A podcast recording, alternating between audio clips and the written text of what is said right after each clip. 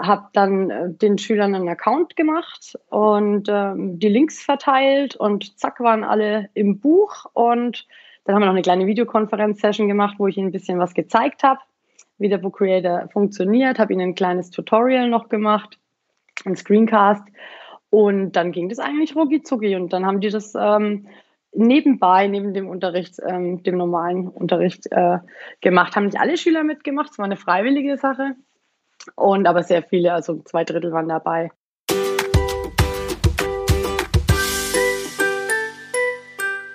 Ja, liebe Hörerinnen und Hörer, wir haben wieder eine neue Folge des Podcasts Wegweiser Digitale Schule und diesmal zu Gast bei mir eine Lehrkraft, ähm, die eines meiner Lieblingstools, meiner Lieblings-Apps, muss ich sagen, ähm, für das iPad äh, verwendet im Unterricht und zwar den Book Creator, der normalerweise, denke ich, immer recht populär ist an der Grundschule, vielleicht auch an der Mittelschule, aber mein Gast heute, Johanna Uhl, ähm, die nutzt ihn auch im Gymnasium. Und jetzt müssen wir gleich noch über deinen Namen reden, Johanna, denn du heißt ja jetzt eigentlich Johanna Uhl Martin, richtig? Ja, ganz genau, ganz frisch. Ganz frisch. Herzlichen Glückwunsch dann nochmal von meiner Stelle. Dankeschön, herzlichen Dank. Ja, Johanna, du bist sehr umtriebig am Twitter-Lehrerzimmer, immer mit vertreten. Äh, wie heißt du dort eigentlich? Ul Edu. Ul Edu, wie die Education. Ul Edu. Mhm. Genau. Genau. Ja, und du hast ähm, ja äh, auf Twitter natürlich auch ähm, berichtet von deinem Einsatz dieser App äh, Book Creator, die eigentlich alle kennen sollten, denke ich mal. Ganz Aber genau. die wollen wir uns heute noch ein bisschen genauer anschauen, ähm, wie du sie nutzt. Mhm. Wobei ich von der ähm, App spreche, aber eigentlich du nutzt gar nicht die ja. App, sondern du nutzt ja Book Creator ähm, im Web, ja? Genau, wegen der Kollaborationsfunktion. Mhm. Die geht über die App noch, nicht leider, aber ist nichts verpasst, weil im Safari-Browser auf dem iPad läuft es genauso gut. Ja. Und ja, das ging wunderbar für alle Beteiligten. Das ist eine Funktion, die ich eigentlich wirklich schmerzlich in diesem Book Creator für, für, fürs iPad vermisse, weil ähm, diese Kollaborationsfunktion ist wirklich großartig und ähm, ja. geht halt leider nur im, im Browser. Mhm. Aber du sagst ja schon, läuft auch in Safari. Aber wenn das nativ in der App wäre, wäre es natürlich nochmal schöner. Ja, ich weiß gar nicht, was das technisch jetzt für ein Aufwand wäre, aber ähm, ich kann mir eigentlich nicht vorstellen, dass es so ein großer wäre. Aber gut, ich meine, wenn wir Alternativen finden, wie wir die Dinge umgehen, wir mhm. gucken halt immer, wie wir es machen, wie wir es brauchen mhm. und wie es dann geht und dann machen wir es. Ja, genau. Du unterrichtest am, am Gymnasium. Welche Fächer, genau. was machst du sonst noch so? Wie bist du zu den digitalen Medien gekommen? Wie bist du zu Twitter gekommen? Mhm. Ähm, ich unterrichte an einem Schweinfurter Gymnasium Deutsch und Englisch Seit dem Schuljahr 2012 bin ich fertig mit dem äh, Referendariat. Im Referendariat habe ich schon viel experimentiert äh, mit digitalen Medien, damals noch mit äh, Notebooks, Schülernotebooks und Elternlaptops, die die Schüler mitgebracht haben. Also als kleines Beispiel, ähm, die Gestaltungsmöglichkeiten, die wir jetzt haben durch die Touch-Technologien und die Apps, ähm, war damals natürlich noch nicht so. Ähm, wir haben zum Beispiel mit dem Adobe InDesign, mit der 30-Tage-Testversion, die wir uns auf die Schulcomputer geladen haben, habe ich mal mit einer siebten Klasse ähm, ein Magazin erstellt. Mhm. Ähm, über London haben wir erst recherchiert, ganz arg, und dann Texte geschrieben und Bilder besorgt und gecheckt auf Copyright natürlich und haben dann ein Magazin ähm, kreiert, das wir dann auch gedruckt haben. Ähm, und das war, das war noch viel, viel, viel aufwendiger und ja, ganz, ganz schwierig, da so schöne Medien zu produzieren nicht wie heute, wo wir echt super Möglichkeiten haben mit den mhm. ganzen Tools. Ja. Ja, also InDesign ist ja schon richtig Overkill. Also das wird ja, ja. in der Druckbranche verwendet ne, ähm, als mhm. Desktop-Publishing-Tool. Ähm, jetzt ist natürlich ähm, Book Creator eigentlich das krasse Gegenteil davon, aber trotzdem kommt man natürlich zu genialen Ergebnissen. Genau, finde ich auch. Also ähm, ich finde, es ist auch ein Vorteil eigentlich, dass es sehr, sehr übersichtliche Funktionen hat. Und ich glaube, wenn man drauf schaut aufs Interface, gerade mal irgendwie drei Sachen drücken kann mhm. und dahinter ein bisschen was aufgeht. Und aber doch, man hat sehr, sehr viele Möglichkeiten damit. Und ähm, es überfordert einfach die Schüler auch nicht. Ne? Die kommen damit super klar. Mhm. Also mein Sohn ist in der zweiten Klasse und jetzt im, im Urlaub hat er gemeint, er möchte jetzt so ein kleines Reisebuch schreiben oh, und ähm, das ist für mich so, da, da ist Book Creator einfach das Tool der Wahl. Ja. Also ich habe dem in fünf Minuten erklärt, wie er Texte einfügt, wie er Bilder einfügt, ähm, wie er das Ganze formatiert und er hat wirklich in fünf Minuten das ganze Konzept umrissen und Klasse. hat jetzt dann einen netten Reisebericht geschrieben, so als Zweitklässler Schön. mit vielen Fotos, ja. die natürlich gemacht wurden, die er dann eingefügt hat. Also da ist das wirklich Sehr ein schön. tolles Werkzeug, ja. Ja, ganz toll. Schön. Jetzt hast du aber von, von Kollaboration gesprochen. Oder gehen ja. wir mal vielleicht erstmal äh, ausgehend. Ähm, du hast ja erzählt, ähm, während der Schulschließung hast du diesen Book Creator eingesetzt, ja? Genau, ähm, da gab es dann diese 40 ähm, Tage Free Version aufgrund der Schulschließungen ähm, die mir dann auch erlaubt hat, eben Bücher ähm, in die Bibliothek zu stellen, die ich dann teile mit meinen Schülern. Mhm. Und ähm, da habe ich schon zugeschlagen gehabt, bevor wir auf die Idee gekommen sind und habe mir schon überlegt, den müssen wir jetzt mal irgendwie ausprobieren, wollte ich schon die ganze Zeit. Ich habe vorher noch nichts damit gemacht. Ich habe immer viel gesehen im Twitter-Lehrerzimmer, was die ähm, Kolleginnen und Kollegen so gemacht haben. Und genau, und dann ähm, ist es äh, ja so mehr oder weniger spontan entstanden aus dem Unterrichtszusammenhang heraus, äh, dass wir dieses Cookbook kreieren und mhm. ähm, habe dann äh, den Schülern einen Account gemacht und ähm, die Links verteilt und zack waren alle im Buch und dann haben wir noch eine kleine Videokonferenz-Session gemacht, wo ich ihnen ein bisschen was gezeigt habe, wie der Book Creator funktioniert, habe ihnen ein kleines Tutorial noch gemacht, ein Screencast und dann ging das eigentlich rucki zucki und dann haben die das ähm, nebenbei, neben dem Unterricht, ähm, dem normalen Unterricht äh, gemacht. Haben nicht alle Schüler mitgemacht, es war eine freiwillige Sache. Mhm. Und aber sehr viele, also zwei Drittel waren dabei. Und ich habe immer ein bisschen geguckt an meinem, an meiner Übersicht in meinem Buch. Das ist auch so schön, dass man dann einfach sehen kann, was bewegt sich, was tut sich, wer macht was. Siehst du das dann ähm, in Echtzeit? Äh, ja. Hm. Mhm. Wenn ich auf eine Seite gehe, die geteilt, also in einem kollaborativ, also in einem geteilten Buch, äh, sehe ich immer direkt auch, wer von den Kids äh, gerade auf welcher Seite ist. Da ist der mhm. Name angezeigt. Und wenn sie dann was reinstellen äh, oder einfügen, dann sehe ich das auch direkt in Echtzeit. Genau, und so mhm. konnte ich immer mal ein bisschen gucken, wie weit sind wir denn so, ähm, was läuft. Kann gerade im Fremdsprachenunterricht toll, konnte immer ein bisschen gleich ein Greifen, auf sprachliche Fehler hinweisen, mhm. solche Dinge. Wie hast du das ähm, Eingreifen dann gemacht? Hast du dann einfach auch was auf die Seite geschrieben? Äh, Hallo, das ist so falsch oder, oder wie hast du das gemacht? Genau, unterschiedlich. Also ähm, kam darauf an, je nachdem, um was es ging und welcher Fehler oder wie die Schüler so sind. Ähm, also wenn ich weiß, die haben super Selbstbewusstsein und das ist für die kein Problem, dann kann ich das auch auf die Seite schreiben. Hey, mhm. mach mal hier, mach mal da. Ähm, bei anderen, die dann vielleicht da ein bisschen das nicht so öffentlich haben wollen, weil die anderen Schüler könnten sie dann auch sehen, ja. ähm, habe ich dann in unserem Chat einfach geschrieben. Mhm. Aber der, der Chat, Chat hat jetzt nichts mit Bookrater zu tun, sondern da habt nee. ihr halt dann Genau, separates Werkzeug. Ja. Das mhm. wäre auch noch eine klasse Funktion, wenn man da so eine kleine. Ja, so wie beim da kannst du ja auch chatten. Dann, ne? hätte. Genau. Mhm. Mhm. Ähm, Englischunterricht, achte Klasse hast du gemeint, war das? Ja, genau. Okay.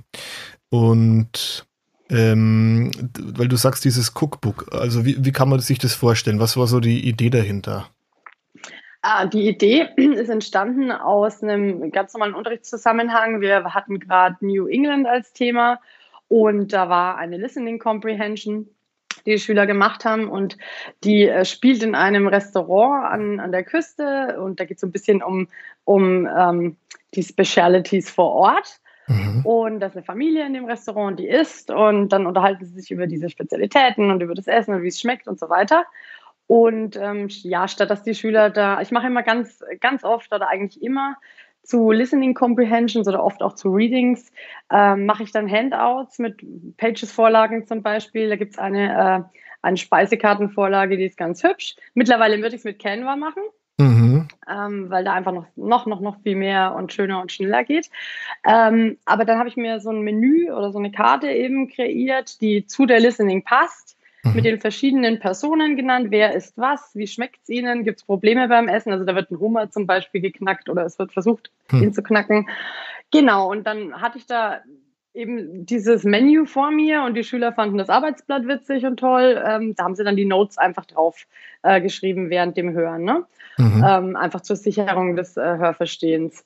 Und das fanden sie ganz witzig. Und ähm, dann habe ich gesagt, naja, also eigentlich ist es ja, hm, wäre doch viel cooler, wenn wir unser eigenes, also es war eine Speisekarte ja ursprünglich, aber dann dachte ich mir, können wir uns eigentlich mal mit, mit unseren Specialities auch ein bisschen beschäftigen mhm. und habe gefragt, hättet ihr da Lust drauf?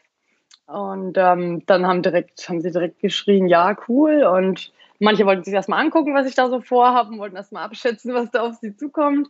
Mhm. Aber ich habe es von Anfang an freiwillig gestellt.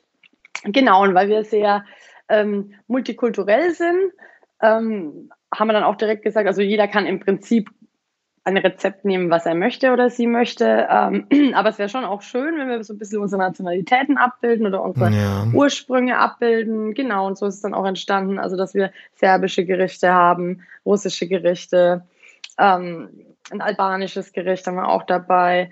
Und aber gleichzeitig äh, gab es auch eine Spaghetti Carbonara von einem mhm. urfränkischen Jungen. Ja, muss mit dabei sein, klar.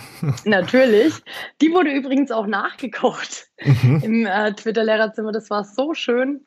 Ähm, ich habe das ja geteilt, das Buch, ja. ähm, dann, oder wir haben es geteilt. Das haben wir aber auch natürlich demokratisch äh, entschieden, ob wir das wollen ähm, oder nicht. Und wenn ja, mit Namen oder nicht. Und genau, und dann habe ich das eben über, über Twitter ein bisschen geteilt. Und da fand es großen Anklang auch bei den Lehrkräften. Und dann hat tatsächlich ein Kollege hat die Carbonara auch nachgekocht, hat an meinem Schüler auch direkt geschrieben, also über mich Mhm. Äh, dass es so toll schmeckt und auch auf Englisch gleich. Ne? Also ja. ganz toll, ist alles gleich in der Fremdsprache passiert und äh, die waren so stolz. Also, also das glaube ich, weil das ist ja wirklich dann so ein originales Erlebnis für die Schüler, wo sie sagen, äh, ich mache da ein Buch, die ganze Welt theoretisch kann es mitbekommen, das Twitter-Lehrerzimmer, lauter Lehrer sind da drin, die bekommen das mit, die kochen das nach, das ist doch gigantisch. Ja, absolut. Und das ist halt auch, ja, warum immer nur so Sachen irgendwie für den schulischen Selbstzweck machen? Also mhm ich, ich bin ein großer Fan von authentischem Arbeiten. Also sowohl, ähm, wenn es darum geht, authentische Medien zu nutzen, im, im Sinne von ähm, Texte oder Videos oder mhm. je nachdem, im, im Fremdsprachenunterricht kommt es natürlich ein bisschen auch auf das Niveau an, ähm, auf dem die Texte dann sind, aber prinzipiell echte Medien, authentische Medien, auch aus dem Leben der Kids gutes Kochbuch, da würden jetzt die Achtklässler wahrscheinlich nicht so drauf kommen, äh, ein Kochbuch zu machen. Ja, aber ich kann aber mir vorstellen, dass Ihnen das Thema dann trotzdem total Spaß gemacht hat, oder?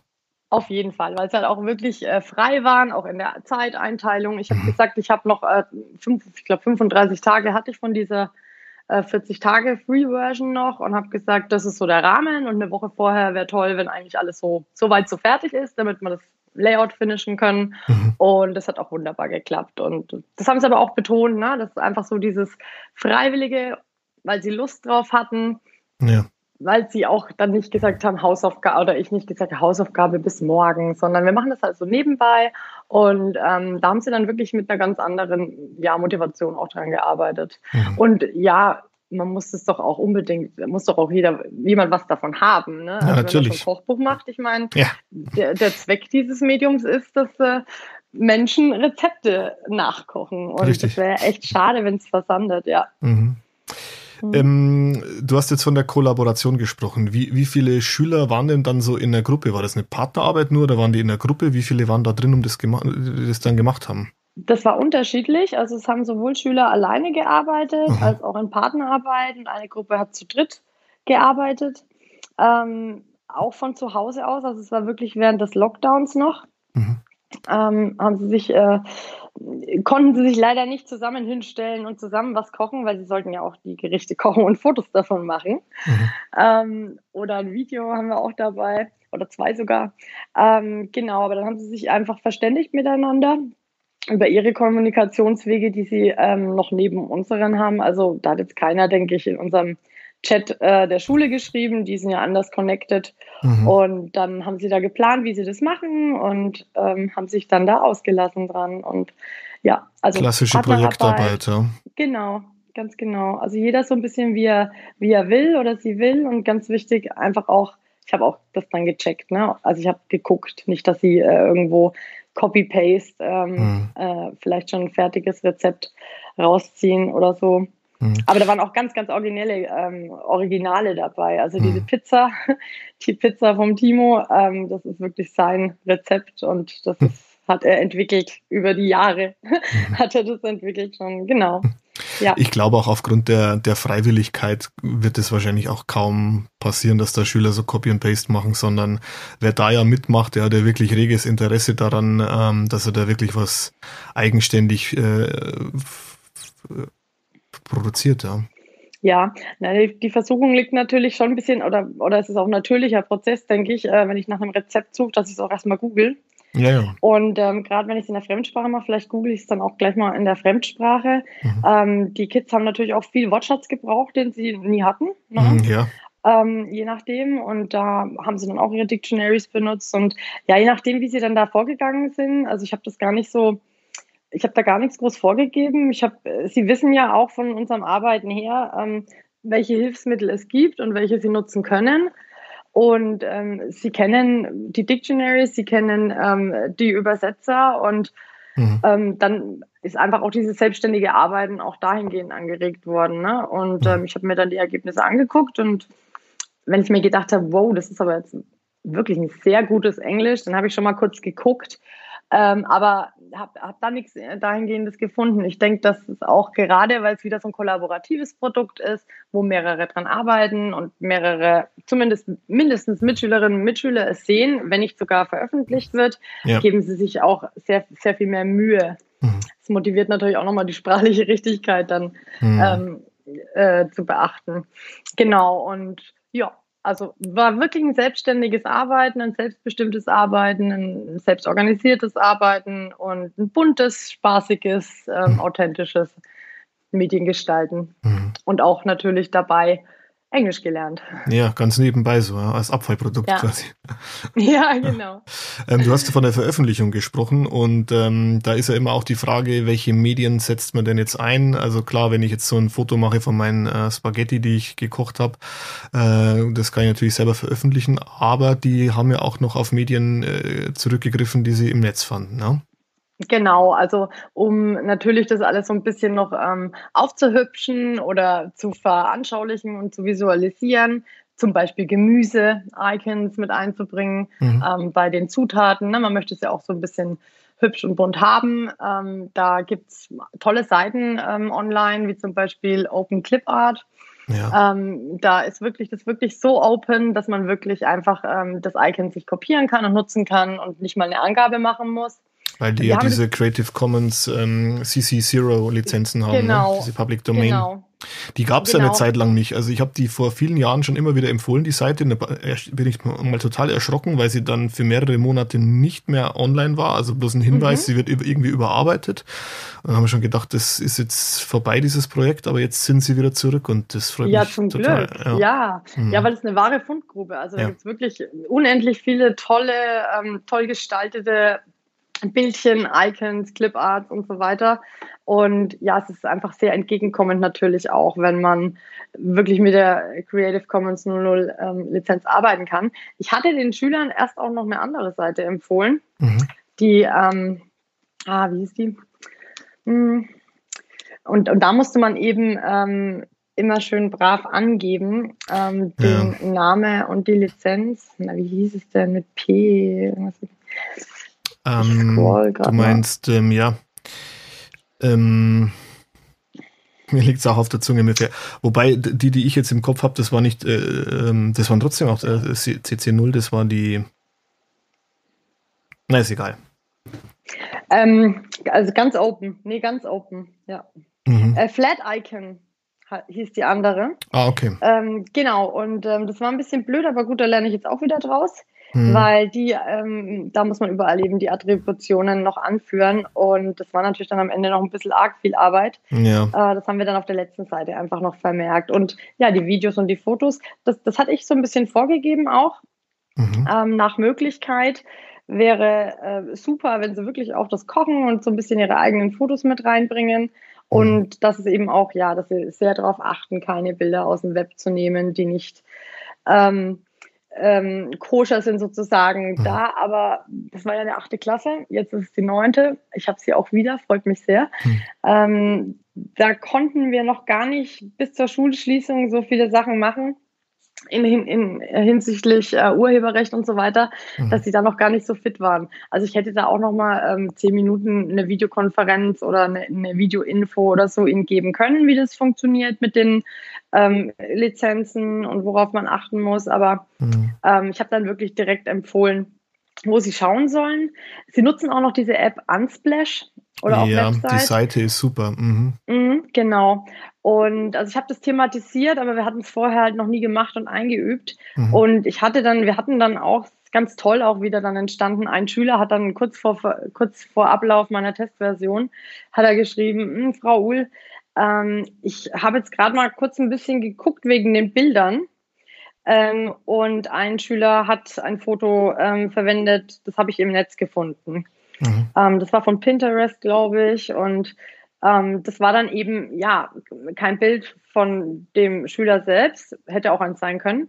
Mhm. Und da haben wir dann einfach schnell noch einen Ersatz gesucht, haben das angesprochen ähm, das, na, wenn wir es ja jetzt auch gerade veröffentlichen, ähm, das wäre dann echt blöd gewesen, wenn er Tausende von Euros hätte zahlen müssen. Ja, ja, ja. Also ja, ein bisschen Abschreckung ähm, mache ich da schon auch immer. Ne? Also, also ich ja denke, so. genau, also es, es geht ja darum, ähm, wir sollen ja den, den richtigen Umgang mit Medien beibringen. Ja. ja eine gewisse Medienkompetenz und eine, ein, ähm, ein, Gespür dafür, auch für die Themen wie Urheberrecht und Datenschutz. Und mhm. wenn ich jetzt immer wieder von Kollegen höre, ähm, ich habe gar keine Zeit, dass ich mich um diese Themen alle kümmere, weil ich habe mhm. ja schon meinen normalen Unterricht. Manche schieben ja. es natürlich auch vor, weil sie keine Lust haben. Mag jetzt mhm. aber auch niemandem zu nahe treten. Sich nicht auskennen. Oder sich auch nicht auskennen. Selber, ja. Richtig, genau. Mhm. Aber so wie, so wie du das machst, ist es eigentlich genau der richtige Weg, denn du beackerst ja deine Lehrplanthemen, packst sie mhm. aber quasi in ein Projekt ein, wo die Schüler zwangsläufig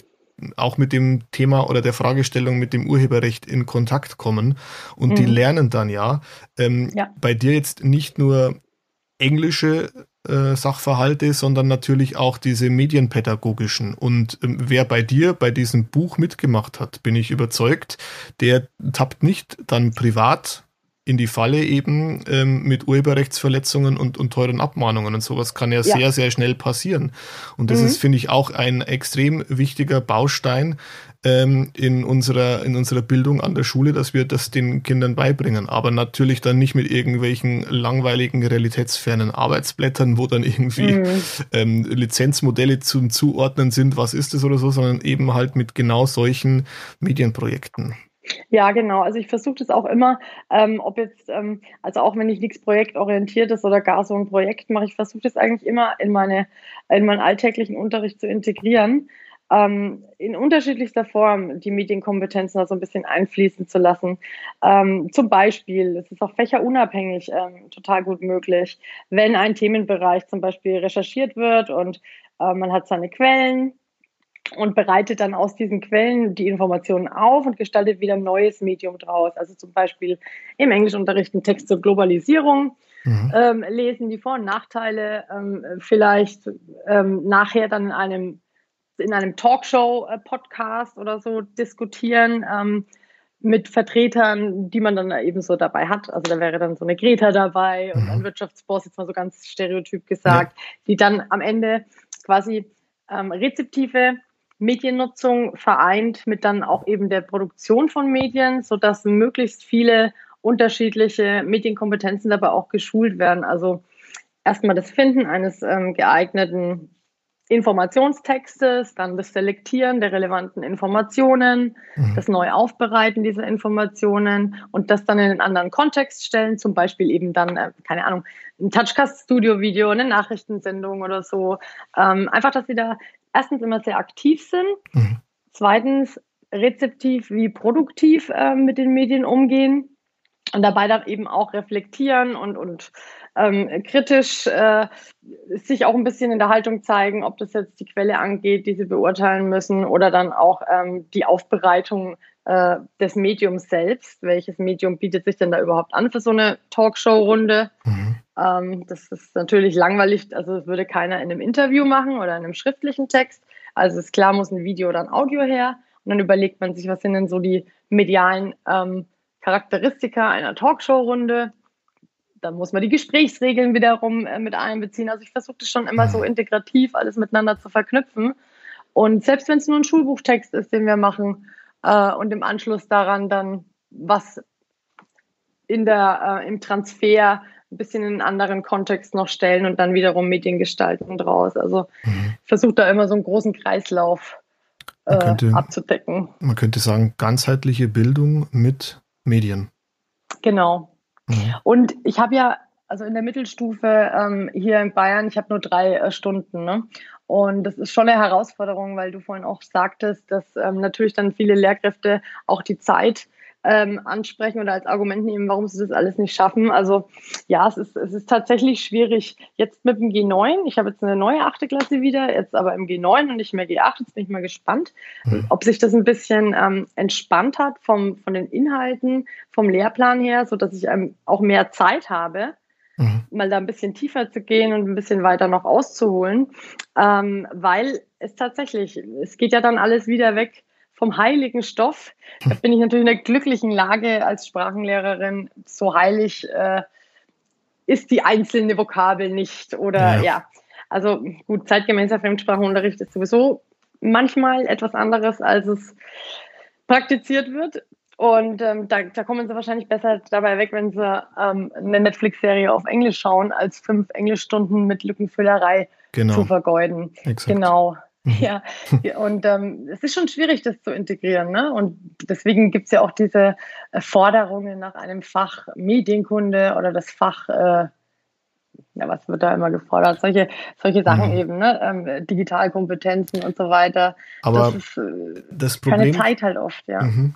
Also ich, mhm. ich verstehe natürlich die Forderung auch, aber ich, ich also ich persönlich, ich weiß ich nicht, wie du nicht. das siehst. Ja. Mhm. Ich, ich persönlich bin ähm, ein totaler Gegner von so einem speziellen ja. Fach, weil dann natürlich eins passiert, dass dann viele im Kollegium sich natürlich dann rausnehmen und sagen, das macht jetzt dann, ich sag's jetzt mal so salopp, unser Medienfuzzi, der kümmert sich genau. um die genau. Lehrkraft da und ich bin damit raus aus dem Schneider, ich muss da nichts machen und dann wird sich nämlich auch an dem Unterricht nichts verändern. Der wird, der wird so bleiben wie vor 20 Jahren und das wäre fatal, finde ich. Ganz genau. Und auch das Verständnis der Sache wird wieder nicht ähm, gefördert, weil es ist einfach, ähm, es hat er ja gestern auf Twitter ähm, der Björn Nölte dieses YouTube-Video geteilt, ich weiß nicht, ob du es gesehen hast. Nee. Da haben ganz viele Lehrkräfte ähm, den Satz weitergeführt, wenn digital normal wäre. Ja. Ähm, weil immer das Analoge als Normales angesehen wird und das Digitale so als Spielerei oder so, mhm. ja, abseits vom normalen ähm, Schul- und Unterrichtsgeschehen gesehen wird, was ja völlig fatal und falsch ist, weil mhm ähm, wenn ich das immer trenne, ähm, ja, dann, dann kriege ich nie ein ganzheitliches Abbild, eine, eine, ganzheitliche Abbildung der Wirklichkeit sozusagen, der genau. Welt in die Schule mhm. und sortiere das dann wieder als so ein extra Ding weg und ähm, kann wieder auch nicht in der Schule lernen und arbeiten, wie man eigentlich heutzutage lernt und arbeitet außerhalb ja, der Schule. Genau so ist also es. mein Promotionsthema ist ja auch das informelle Lernen äh, mit mobilen Technologien gewesen. Und also wie kunterbunt und, und tief diese informelle Lernwelt ist durch die mhm. mobilen Technologien oder mhm. die digitalen Technologien und wie es äh, ja tatsächlich einfach verändert hat, wie die Menschen lernen und arbeiten. Dass wir das in der Schule immer noch nicht abbilden, ist sowieso ein Skandal, aber wenn man es dann ja. noch in extra Fächer packt, äh, ja, dann wird dieses ganzheitliche Verständnis sowieso auch nie äh, ankommen. Und das ja ist so, so viel zu tun noch, ja. Ja. Aber deswegen braucht man entschlackte äh, Lehrpläne auf jeden Fall schon mal. Ich hoffe ja, ja jetzt, wie gesagt, auf das G9. Ähm, ja, und generell, also braucht man andere Lehrpläne und andere Prüfungsformate. Und, das ist das nächste, ähm, genau. Hm. Ja. Hm. Ähm, Johanna, du hast ähm, in Verbindung mit äh, dem Book Creator bei deinem International Cookbook auch noch ein zweites Tool verwendet, nämlich dieses Concept Board. Kannst du da mhm. mal kurz erklären, was das ist und wozu du, du und deine Schüler das auch eingesetzt haben? Ja, ähm, das ist ein Web-Whiteboard äh, über den Browser erreichbar. Ähm, das ist ein kann ein sehr, sehr, sehr komplexes Tool sein. Also ich glaube, da können ganze Unternehmen Riesenprojekte planen mit Hunderten von Mitarbeitern. Mhm. Ähm, also es ist wirklich so ein unendlich riesengroßes Whiteboard, ähm, in die man, in das man eigentlich alles ähm, kollaborativ reinsetzen kann, was man sich so vorstellen kann. Also von, von natürlich getippten Text und handschriftlichen Text über Notiz, ähm, Zettel bis hin zu Tabellen, Vorlagen, zu Kanban. Ähm, also da, da geht richtig viel, aber für, wir haben es einfach nur benutzt, um mal ein bisschen so einen Plan zu machen, mal ein bisschen so abzufragen am Anfang, wer macht mit, ähm, welches Thema äh, oder welches Rezept wäre mein Gericht, wo kommt das her mhm. ähm, und welche Medien plane ich so einzufügen oder wie plane ich so ein bisschen mein Vorgehen. Also einfach so ein bisschen von zum Beginn des Konzepts ein bisschen, damit wir ungefähr wissen, was machen die anderen und mhm. ähm, was ist so geplant und auch ein bisschen Ideen von den anderen vielleicht kriegen sodass ähm, nicht jeder einfach nur Fotos nimmt, sondern einer sieht, oh, der macht ein Video dazu und ähm, genau, also so ein bisschen zur Planung und zur Übersicht vorweg.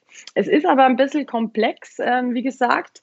Äh, ich, hätte, ich hätte das auch anders machen können. Ich habe das aber während der ähm, Schulschließungen oder ein bisschen vorher schon entdeckt und ähm, ich wollte es gerne auch ein bisschen einführen in meine Klasse, mhm. weil also die einfache Version davon, sage ich immer, ist Flinger. Ja. Also es ist für mich immer so dieses Einsteiger-Web-Whiteboard das ist in seinen Funktionen noch eingeschränkt.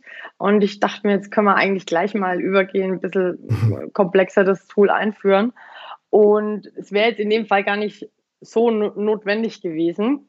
Ähm, aber ist halt einfach auch wieder ein wunderbarer Ort im Web, wo wir vernetzt miteinander unsere Ideen kurz festhalten können, austauschen können, wo man immer wieder reingucken kann, wenn mhm. man möchte. Und ja, sich da ein bisschen inspirieren lassen kann und planen lassen kann.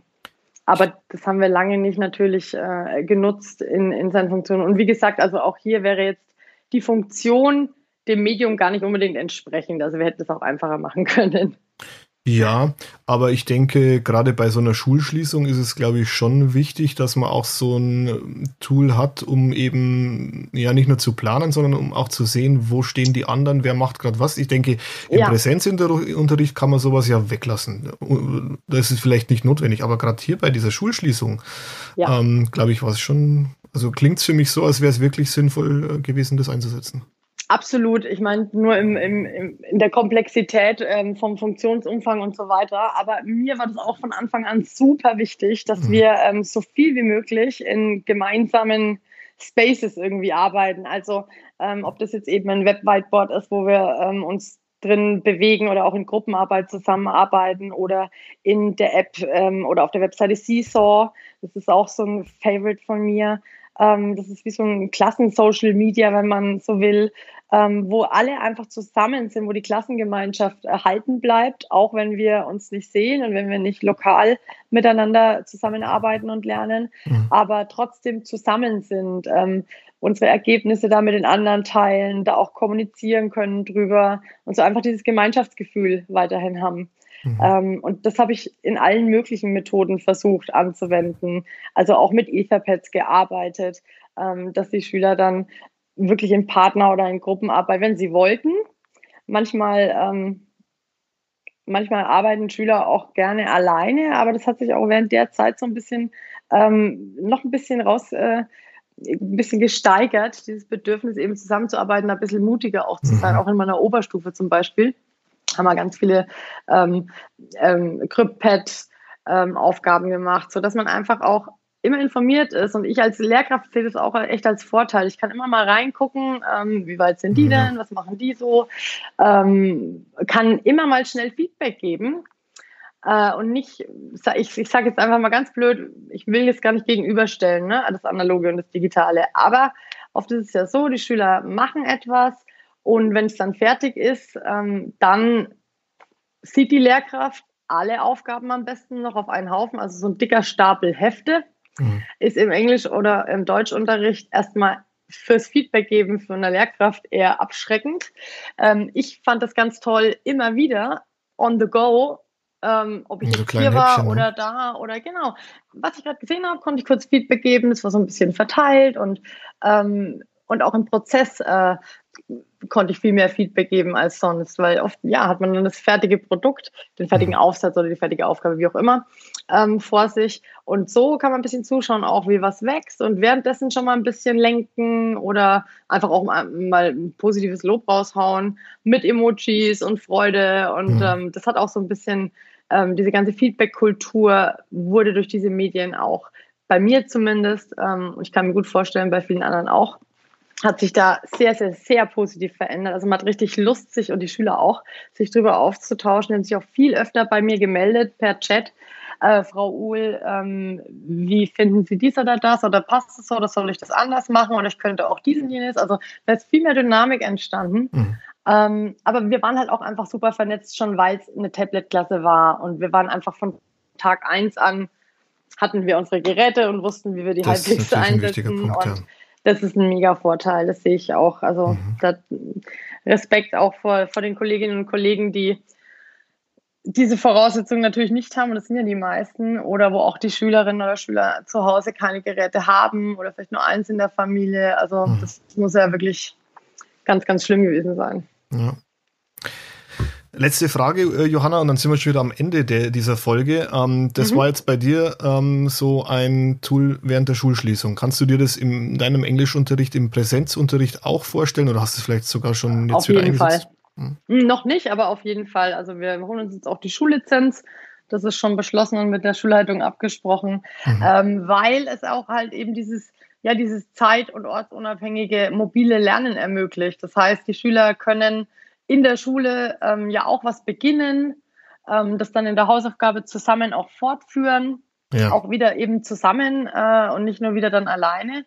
Ähm, und es öffnet eben das Klassenzimmer und den schulischen Präsenzunterricht, finde ich sehr stark, weil äh, wenn ich immer nur auf das angewiesen bin, was jetzt in meinen drei Stündchen in der Schule passiert, und dann gehen die Kids wieder heim und ähm, sind nicht mehr connected miteinander, brödeln ihre eigene Suppe.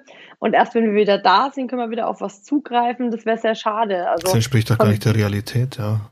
Nee, gar nicht, genau. Aber also, ich weiß nicht, ich glaube, im Digitalpakt ist es ja so, ähm, ich kenne mich mit dem Digitalpark, habe ich mich nicht so auseinandergesetzt, weil wir eine städtische Schule sind und wie schon seit 2013 da unsere Tablet-Klassen und unser eigenes Ding da brodeln. Mhm. Aber ich glaube, die Schülergeräte, die dürfen ja auch gar nicht mit heimgenommen werden. Also in der ursprünglichen Fassung, ne? bevor Corona. Mm, naja, das ist, ne, das, ist, das ist jetzt eigentlich keine Digitalpakt-Schule ähm, Einschränkung. Also das kann, kann die Schule schon auch so äh, gestalten. Aber was beim Digitalpakt Schule halt, ähm, wie ich finde, problematisch ist, ist, dass halt nur, dass diese, diese ähm, Fördersummen für die mobilen Endgeräte gedeckelt sind. Mhm.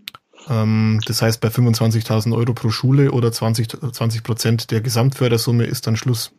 Ja. Deswegen, und auch, auch diese langen Wege mit Ausschreibungen und, und ja. ähm, sonstigen, mhm. ähm, ganz, ganz kompliziert, ja. Mhm. Äh, deswegen, da greife ich dann auch lieber mal, mit dem Book Reader geht es jetzt nicht, aber es gibt ganz, ganz viele tolle Möglichkeiten, auch mit dem Handy, mit dem Smartphone ähnliche Dinge zu tun. Mhm. Ähm, aber ja, ähm, jetzt habe ich kurz den Faden verloren. Nee, du, ähm, du wolltest ja sagen. Ähm, genau, das als, öffnet als, den Unterricht. Mhm. Ja, einfach auch, dass es, ja, diese Technologien einfach den Unterricht zu öffnen. Mhm. Auch mit Keynote in der Kollaborationsfunktion ähm, oder kollaborativ eine Präsentation zu Hause weiter zu erstellen. Und ja, es ist einfach dann nicht so dieses 45 Minuten, von denen ja. fünf sowieso weg sind. Ähm, und dann, ja, sondern es ist einfach so ein kontinuierliches Lernen und Arbeiten. Und also ich nehme meine Schüler zumindest, ich nehme meine Schüler so wahr, es liegt vielleicht auch an uns und unserem, unserem Unterricht und unserem Umgang und mir, weil ich nehme ja auch sehr viel Zeit dafür. Äh, ich bin ja jetzt zwar verheiratet, aber immer noch kinderlos und ähm, das ist meine Leidenschaft und mein Hobby und also ich könnte auch ständig mit meinen Schülern irgendwie connected sein und irgendwas machen. Ähm, das tun die auch. Äh, und aber das ist so genau der Punkt. Das ist, verändert nicht nur die Arbeitsweise, dass man kontinuierlich und aber auch nach seinen eigenen Bedürfnissen, seinem Zeitpunkt, seinem Tempo und so weiter sich äh, dran machen kann, sondern auch generell ähm, einfach da eine ganz andere Beziehung, finde ich, auch aufbaut. Also mhm. wenn man so vernetzt arbeitet. Und ich meine, ich mische mich da ja auch nicht dauernd ein, wenn die jetzt ähm, was kollaborativ arbeiten, aber ich bin schon immer mal da und dann bin ich positiv da. Dann schreibe ich mal kurz kurzen Satz rein, äh, irgendwie auf Englisch, wenn es toll ist, irgendwie great guys, go on like that. Oder, ja, die Kinder ja. wissen das absolut wertzuschätzen, sowas da. Genau, und sie ja. schreiben mir auch von sich und dann ja, auch dieser Emoji-Use macht ganz viel für dich aus in der mhm. Beziehung. Ja. Mhm. mhm. Klasse. Johanna, Super. vielen, vielen herzlichen Dank ähm, für diesen Einblick in deinen Englischunterricht mit äh, kollaborativen Werkzeugen. Da ist, glaube ich, auch sehr viel ähm, Interessantes und auch Neues vielleicht für die Zuhörer mit dabei. Wer das Ganze nachlesen möchte, das ist dann auch in der Oktoberausgabe, da gibt es das Ganze dann nochmal schriftlich auf der Seite 3, wo wir immer das Best Practice haben. Ja, ich darf mich nochmal bedanken bei dir und wünsche dir, weil heute ein Freitag ist und wir jetzt eigentlich schon im Feierabend wären, aber den haben jetzt noch ein bisschen rausgezögert durch diesen kleinen Plausch, aber den wünsche ich dir jetzt auf jeden Fall und ein schönes Schön. Wochenende. Und es soll ja auch recht sonnig werden, zumindest bei uns in Bayern hier. Ja, in Würzburg scheint die Sonne wunderschön. Ja. ja. Ich möchte dir auch danken, auch im Namen meiner Schüler. Wir sind ganz stolz, ähm, dass wir darüber erzählen durften. Freut uns sehr und auch, dass man das darüber lesen kann und sich auch anschauen kann dann in eurer Ausgabe.